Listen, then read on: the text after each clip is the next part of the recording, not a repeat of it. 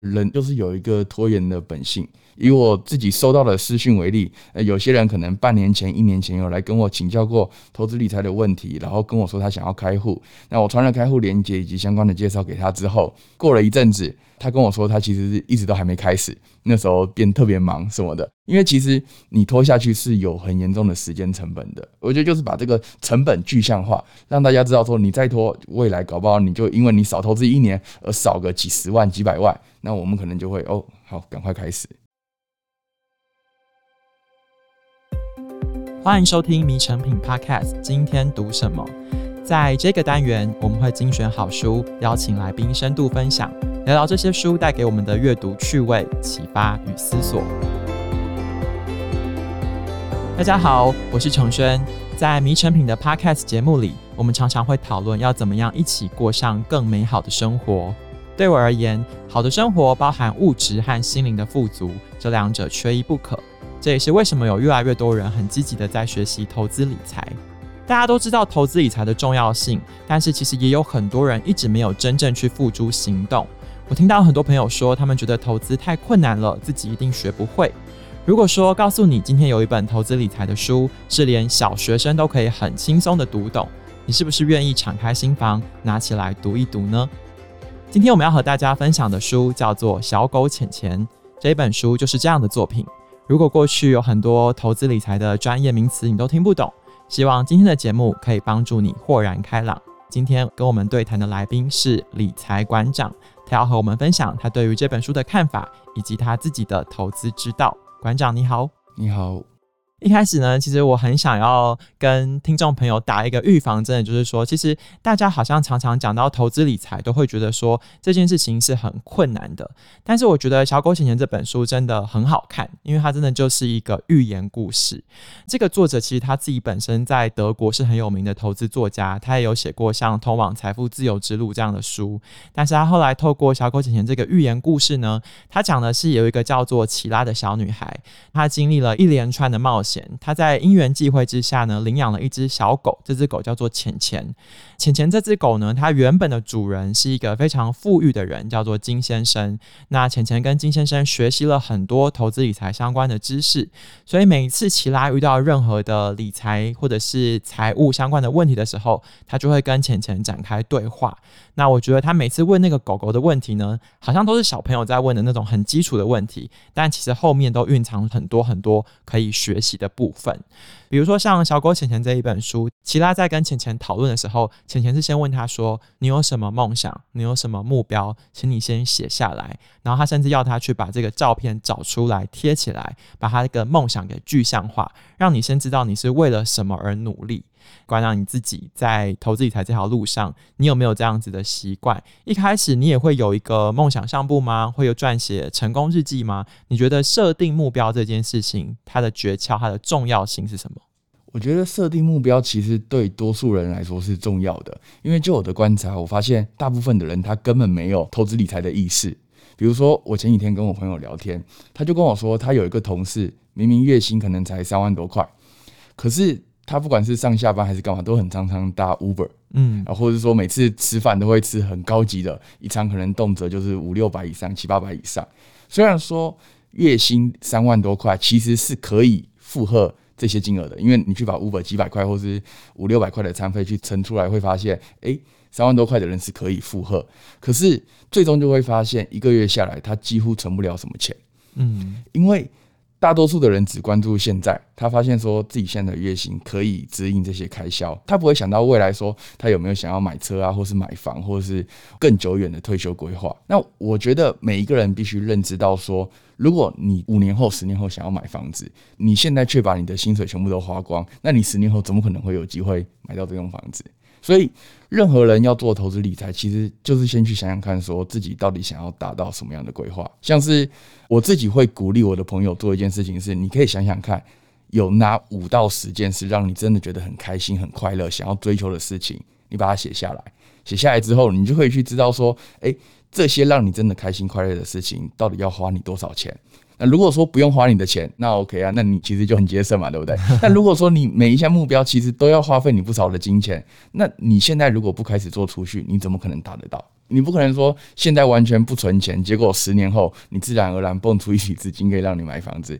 我觉得这太不切实际了。所以说，像小狗钱钱这个目标建立、列出梦想项目，我觉得是非常棒的一个方法。我觉得《小狗钱钱》这本书里面，它有很多很有趣的东西。因为其实我这次在准备这期节目的时候，我是看了《小狗钱钱》一二，然后又看了馆长的书，我就在这里面一直得到很多互相印证、互相对话，然后让我可以同时去思考的一些问题。比如说，奇拉他那时候在冒险的时候，他有一段旅程是，他开始要进行储蓄理财的第一步是要去银行开户。那他就在这时候呢，遇到了一个在银行工作的一个人。这个银行工作的人呢，叫做海娜小姐。海娜小姐她帮了他很多忙，他会去跟其他说：“哎，你的这个投资理财观念比很多大人都还要更正确哦。你是怎么想的？我可以怎么帮助你？”那我觉得在现实生活中很有趣的是，我知道馆长自己也是做金融业相关的工作。身为一个金融业的从业人员，好了，你觉得有没有一些时候是很多事情其实很简单的，但是其实被复杂化了？明明像小狗钱钱这个很简单的寓言故事就能搞懂的道理，但是在现实生活中，大人却把它讲得很复杂，导致我们常常没有办法理解，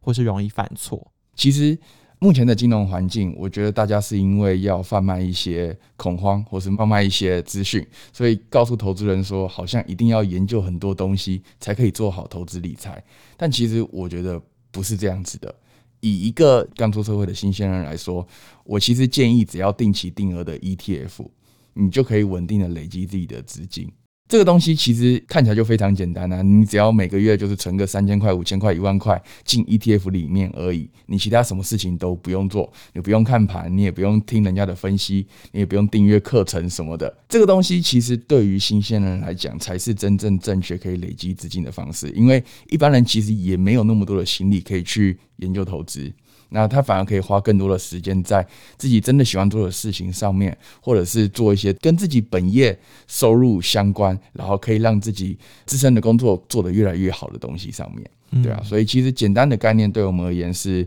非常重要的。你刚刚讲到 ETF 的概念，我觉得就可以延伸回来小狗钱钱的讨论哦。就是奇拉他在冒险的过程当中呢，他认识了一个超级有钱的老太太，叫做特伦夫太太。那这个特伦夫太太呢，后来就是带着这群小朋友一起成立了一个金融魔法师。那这个金融魔法师里面的所有的成员，他们会一起讨论说，我们的投资要秉持哪些原则？它必须安全。它必须简单，它必须清楚，然后适时的评估跟做风险的配置。所以呢，那时候特伦夫太太就鼓励小朋友说：“那我们可以一起来买基金。嗯，那我们要怎么买？然后我们要怎么样去分散时间去做投资？”我觉得它里面写的这个东西，好像跟你刚才说的是不是有一点点像？你认同这个书中提到像买基金这件事情吗？你觉得特伦夫太太带着小朋友投资的这个方式是对的吗？其实我觉得投资基金有一个很棒的优点，就是说它分散掉了个股的风险。因为基金这个东西，它其实就是有专业的人帮你去买进很多标的，买进很多公司。那这个部分是好的，因为对于一般的投资人来讲，他很难确定说哪一家公司会倒闭。哪一家公司会不会临时突然出现了一个很重大的危机？那这些都是事前没有办法去做判断的。可是其实我是反对基金这项商品，因为就目前的金融环境而言，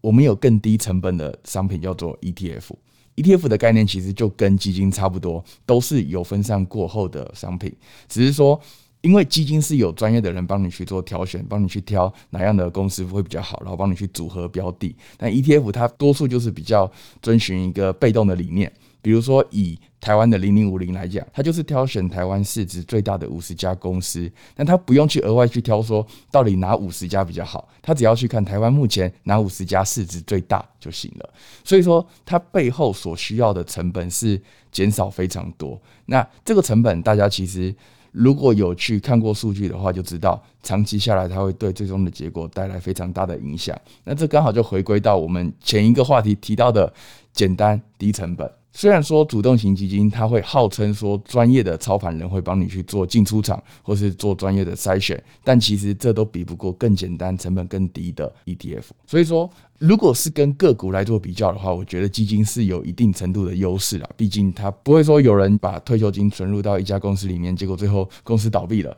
基金比较不会面对到这样的问题。但是现在会有更好的 ETF 可以选择。其实馆长，你在给予这些不管是比较新手的投资建议，或者是已经有不同的投资经验的人来向你请教的时候，就呼应你自己帮自己取这个馆长的这个 行走江湖的名字，是因为你有在健身嘛？那我们知道健身常常在检视的时候是要去做 in body，随时关注自己的身体的状况。那你在你自己的书里面《通膨时代，我选择稳定致富》，你也有帮读者做一个财务计划的 in body。在这个 in body 的检测里面呢，其实你有慢慢一步一步的按步骤式的去带领大家去思考自己的财务目标，然后你要怎么样透过不同的方法达成这个目标。针对你的这个 in body 的设计，还有你的目标的导向，其实我有一个问题想要请教。我们讲到投资，我们就说低买高卖。就是一个投资的策略跟一个赚钱的方法，但是其实从今天节目开始，从我们从小狗钱钱聊到现在，你非常强调是说，其实你觉得不需要特别的择时间去投资，你觉得这个原因是什么？其实如果可以的话，我当然也想要低买高卖。就是如果我们做得到的话，当然每个人都希望可以用便宜的成本买进之后就卖很贵，然后短期就赚一笔。最好我今天录完节目，等一下出去就发财了。当然是每个人的理想啊。但是问题就是，数据显示的是，对于一般的投资人而言，这件事情是很难做到的，因为股价在短期其实包含了太多的随机性以及不确定性。如果我们花了太多时间去做交易，我相信如果听众有交易股票的经验，你应该就会知道说，交易股票没有那么容易赚钱的。如果你没有买进股票后长期持有，然后等待这个复利时机的发酵的话，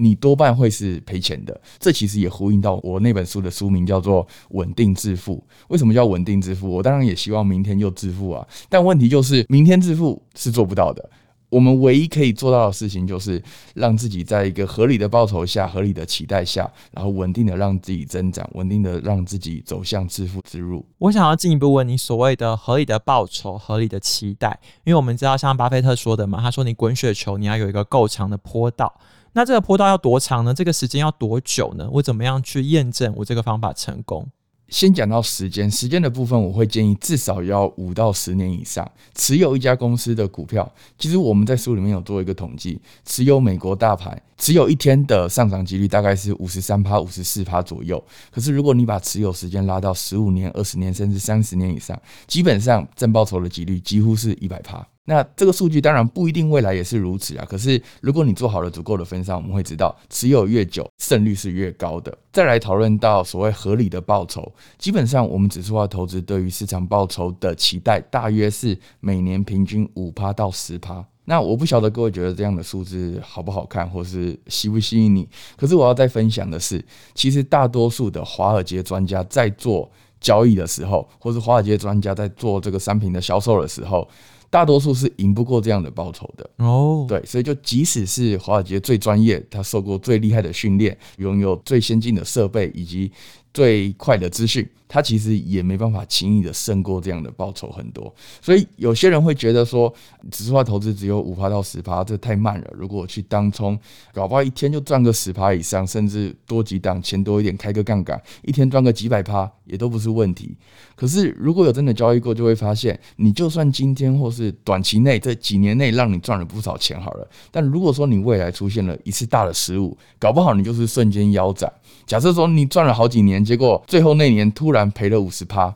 那中间的跌幅跟损失，我认为一般人是没办法去承受的。其实因为投资呢，这件事情会牵扯到我们一开始说的每个人的目标。影响到他的价值观，他选择的方法也不一样。我们也没有说哪一个百分之百绝对是对的。但就我个人而言，其实我就是一个很懒惰的人。所以其实我看到馆长在分享指数化投资的时候，我是有点眼睛一亮，他说：“ 哦，我很懒的人，我可以用这一招。”但是我觉得这个懒呢，它也不是真的买了之后就一直放着都不用管它哦，因为你有特别强调，我们必须要定时的去做再平衡。嗯，那看到这个我头就有点痛啦，就是什么时候要做？那这个到底在做什么？在平衡什么？所谓的再平衡，其实已经涉入到资产配置的环节了。如果说大家已经了解了我们指数化投资的概念，除了投资股票之外，还有额外配置其他资产，比方说债券。债券其实就常常拿来跟我们的股票做搭配。假设说你今天配置五十趴的股票，五十趴的债券好了。可是假设说今年股票一直上涨。当股票一直上涨的时候，它的占比就会越来越高。嗯，比如说股票今年就涨了五十趴好了，你原先五十趴的股票，搞不好就会成长到七十五趴，变成七十五趴的股票跟二十五趴的债券。但问题是我们原先设定的比例是五十比五十啊，所以说这时候你可能就需要把七十五趴的股票重新调整回五十趴。听起来可能有点难理解啊。那总之，再平衡的目的就是因为当你原先想持有的标的，它偏离原本的比例之后，那你要让它重新回归到原本的比例。那其实我觉得，要不要再平衡这件事情，就是见仁见智。可是对于指数化投资而言，你还是多少要去定期的观察一下自己大概持有了多少资产。可是我觉得，所谓的定期去观察，不需要是呃，比如说每天都去看一下，或是一天看好几次，说自己股票到底涨了多少，这完全是没有必要的。我觉得一两个月，甚至半年、一年再回顾一次，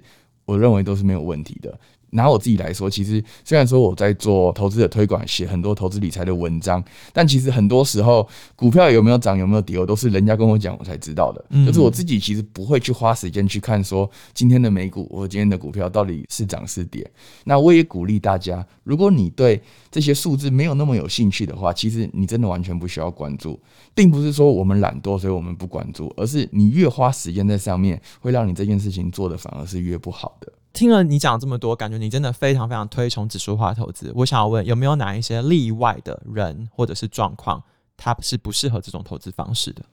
我觉得不适合这种投资方式的人，应该就是他没有时间等那么久，他就是一定要明天就发财，或者明年后年就一定要赚到一大笔钱。那如果是这样的话，我认为指数化投资没有办法满足这类人的要求。可是。如果这类人是这样的要求，我觉得其实一般的投资方法也很难去满足他。即使你说做当冲啊，或是买一些高风险的虚拟货币什么的，他有可能让他明年或是这几年就达到他的目标，可是他其实是用更大的失败几率换来的。嗯，所以选择指数化投资，它是一个权衡整体胜率后的结果。因为它是一个成功几率最高的方式，虽然说它不会在短期内就看到明显的成效，那其他投资方式是有可能在短期内就看到成效的，可是它的胜率很低。比如说，它可能只有五趴的人有办法真的成功，剩下九十五趴的人搞不好就是亏非常多钱。那如果说你权衡后，你觉得不管你就是要赌那五趴，反正指数化投资也没办法救得了你，那你一定要用那五趴看能不能翻身。那我觉得这样的人可以去试试看。再来，还有一种就是对指数化投资不够了解的人，我觉得你也不一定要开始执行，因为有些人会不知道为什么要定期定额 ETF，有些人可能就只是想要跟风，或是 不太了解，就是听我讲什么就做什么。这我觉得也不适合，因为我希望大家是对整个概念有一个基础的认识之后，你才会知道说你到底在做什么事情，你才会知道长期投资的意义到底是什么，你才不会因为市场上的一点点的风吹草动，你就开始担心说。哦，我现在是不是要停扣？我现在是不是要亏钱了？要不要停损出场？我觉得像馆长你刚刚讲的，就是我们并不一定要去了解非常细节的每一天的股价数字、那些消息、那些波动，但是你必须知道你自己在做什么，然后你对这件事情是有意识，然后你认同这件事情，可以支撑你在那些波动来临的时候，你能够继续坚守自己的原则。我觉得馆长的书或者是小狗钱钱的这两本书很好的地方，就是他们会把这些比较复杂的事情讲得比较简单。这样像我们今天讲的 ETF 指数化投资，如果你都没有听过，那也没有关系，因为在小狗钱钱里面呢，他说到了，其实投资这个事情呢，就跟用电一样。你不一定会知道电的原理，但是电有用就好了。那馆长在书里面提到，投资理财就像盖房子一样，你不会在房子盖好之后动不动就把它拆掉，尤其是在台风来的时候，你更要安稳的躲在这个房子里面。那透过你们的书里面，我觉得很有趣的地方是，大家在学习钱其实只是初阶的，更重要的是去思考自己到底要设定什么目标，要过什么样的人生，而远远不只是钱而已。在《小狗钱钱》这本书里面，除了钱以外，他谈到很多成功者的习惯，比如说你要撰写成功日记，比如说你要保持良善的原则，你要去回馈别人。这个社会不是只有你。我不知道馆长你自己怎么样去看待这样子内在心境跟外在自己经济条件的影响，以及你为什么说你觉得《原子习惯》这本书影响你很多？其实我在我自己的书中有不断的强调一个概念，就是金钱其实它只是帮助我们达到目标的一个工具而已，它只是帮助我们人生可以过得更快乐，过得更好。但金钱不会是全部啊，对我们而言，真的重要的是人生，真的重要的是与朋友与其他人互动的过程。所以说，《小狗钱钱二》虽然说它不是在以金钱为主题，可是我认为这些其实都是非常重要的观念。我在读《原子习惯》或是有另外一本叫做《习惯致富》的时候，我就会发现，其实很多有钱人。他的观念跟他的心态不单单只是爱赚钱而已，他其实就是比如说待人和善啊，或是对自己有足够的要求。我觉得这都是一切的环节扣在一起，才导致他最终有钱的这件事情的。虽然说他没办法直接看出一个直接的关联，可是我认为这一切都是环环相扣的，没错。我们的节目前一阵子有跟听众分享柯维的《与成功有约》，那我们在那一集里面，我们就聊了，比如说成功者有七个习惯。那这次在读到小狗钱钱的时候，它里面又讲了七条准则，比如说友好亲和，你要鼓励别人，你要常怀感恩，你要勤学不辍，你要当一个值得信赖、可以背负责任的人。我不知道馆长你自己在学习投资的路上，可能有过失败，有过成功，走了这样子的一段路，你自己有没有一些你坚信的原则跟价值？虽然说我可能一时想不到说我有没有一个一直奉行的信念，可是我觉得我的社群能从刚开始创立一直走到现在，其实一路就是秉持着可以帮助人，然后跟人家分享知识，无偿提供知识的一个心态。也是因为自己懂得这样的付出，所以让自己的不管是职业啊或是社群的经营都变得越来越顺利。所以我觉得回归到你刚刚那个问题。与人为善，或是把自己人生过得好，其实无形当中就是为自己的工作、为自己的人生创造了非常多的机会吧。因为这个无形当中，你在对人好的过程，你搞不好就会结交到一个诶，对你未来很棒的机会。然后这样的机会又会让你有更好的工作机会，然后更好的工作机会就可以赚进更多的钱。所以说，虽然你在对人好，或是像我当初无偿提供知识教学的时候，一开始是没有任何的收获，可能就是收到一句“哦，好，谢谢你哦，你太好了”之类的话。可是。不知不觉当中，过了两三年下来，我有了这么多的合作机会或是出书的机会，我觉得这真的是有关联，而且对我有很大帮助的。那你自己不管在经营这个社群的时候，或者你平常在做金融业的工作嘛，就是你会不会见到很多人其实他是不断在犹豫，然后一直没有行动的？那你觉得大家通常那个卡住的地方是什么？那你通常会怎么样去鼓励大家，或是帮助大家往前再跨一步？我觉得会卡住，有时候就是懒，就是人就是有一个拖延的本性。以我自己收到的私讯为例，呃，有些人可能半年前、一年前有来跟我请教过投资理财的问题，然后跟我说他想要开户。那我传了开户链接以及相关的介绍给他之后，过了一阵子，他跟我说他其实是一直都还没开始，那时候变特别忙什么的。嗯，就是不是每个人问了之后就都会有动力直接去做。嗯，那我觉得要能改变他们。蛮困难的，因为这必须是自己有想要改变的动力才行。就是我觉得这必须回归到他们自己本身的问题。但是我们在推广投资概念，在教学这个投资理念的时候，我们会提到一个蛮重要的东西，叫做及早开始投资。我们会告诉大家，如果今天你能提早十年开始投资，对你的最终资产会有多大的效果？比如说，你提早十年开始，你搞不好存的钱会比你十年后才开始投资还少很多，但是最终退休你会有更多的钱。因为这其实就是一个市场复利的概念来，我们大家可以稍微计算看看。如果说你提早十年多了这个每年五趴的报酬的话，其实对你未来是帮助非常大的。所以只要让大家知道及早投资、及早复利的重要，我相信。只要有追踪我或是有收看我资讯的人，应该就不会让自己拖得太久。因为其实你拖下去是有很严重的时间成本的。我觉得就是把这个成本具象化，让大家知道说，你再拖，未来搞不好你就因为你少投资一年而少个几十万、几百万。那我们可能就会哦，好，赶快开始。在《小狗钱钱》这本书里面呢，它有一个法则叫做七十二小时法则，就是当你决定一件事情的时候，你一定要在七十二小时之内去做，因为如果你现在不做，你之后就来不及了。那我相信大家在收听到这个节目的时候，我是不知道大家会不会七十二小时就去开始投资啦。这个我们也不是一个金融促销的节目，我只是跟大家说，及早开始行动，然后去改变，那才是往更美好生活迈进的第一步。那好的生活是这样子啊，其实《小狗钱钱》里面有提到，他觉得人生呢像是一个甜甜圈，它有一个内圈，有一个外圈，所以在外在的部分，我们必须努力去投资理财，让自己有更好的物质条件；但是在内的部分，我们也不断去提升自己的品格跟心性，然后了解自己的梦想是什么，去往那边迈进。在这本书的里面，作者提到了哲学家塞内卡说的话，他说：“不是因为困难重重，我们才心生畏惧，是因为我们心生畏惧，才让事情变得困难重重。”希望今天透过我和馆长的对谈，可以让大家觉得投资理财其实是一件很容易而且可以执行的事情。如果透过今天的节目，你有一些学习跟收获，你想要了解更多，欢迎你到你附近的诚品书店，或是点击这一集的诚品线上连结来查找小狗钱钱一二以及通膨时代，我选择稳定致富。喜欢这集的内容吗？请订阅《名成品 Podcast》，在收听平台给我们五星好评，或是留言给我们。谢谢大家的收听，也谢谢馆长。我们下次见，拜拜，拜拜。